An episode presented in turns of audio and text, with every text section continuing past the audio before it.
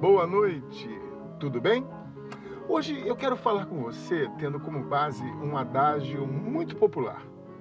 Em terra de cego, quem tem um olho é rei. Nós vamos falar um pouquinho sobre isso, ok? Eu sou o pastor Carlos Farage, da Igreja Cristã Nova Vida do Fanchen, Queimados, Rio de Janeiro, e este é o programa Simplesmente uma Palavra.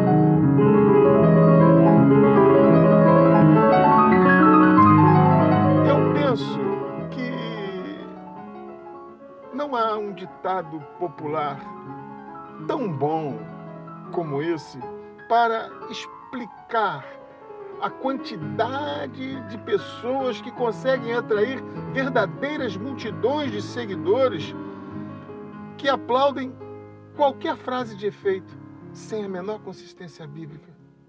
E ainda dão centenas de likes e escrevem verdade, perfeito e por aí vai. Creio que não existe um adágio, um ditado popular tão bom para expressar este fenômeno. Em João, capítulo 8, versículo 32, está escrito: E conhecereis a verdade, e a verdade vos libertará. E que verdade é essa que precisamos conhecer para nos libertarmos do egoísmo humano que alimenta a necessidade de satisfazer o próprio ego e coloca o homem como o centro e o motivo das pregações dessas pessoas? Essa verdade é Jesus Cristo, o autor da fé. Se não o conhecermos, não conheceremos a verdade que liberta e seremos presas fáceis dos artistas que animam os palcos de vários arraiais que, com suas luzes, efeitos e música perfeitamente elaboradas, mexem com a emoção do povo e são vistos por esses como a própria manifestação do Espírito Santo. Cegos e guias de cegos, quem vos ensinou a fugir da ira vindoura?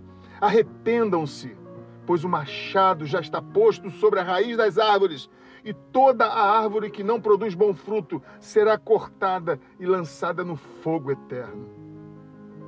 Arrependam-se e voltem-se para Deus, voltem-se para as Escrituras, voltem-se para Jesus.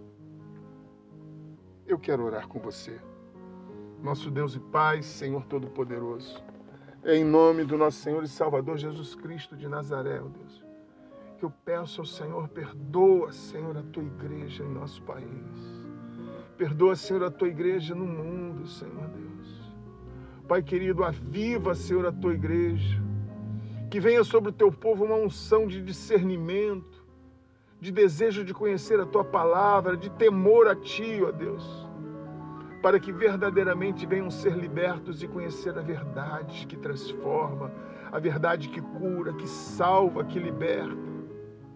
Eu abençoo, Senhor, esta pessoa que ouviu esta palavra, ó Deus, que está orando comigo, pedindo que sobre ela venha a tua unção, a tua graça salvífica e libertadora. Eu os abençoo e faço isso em nome do Pai, do Filho e do Espírito Santo de Deus. Amém.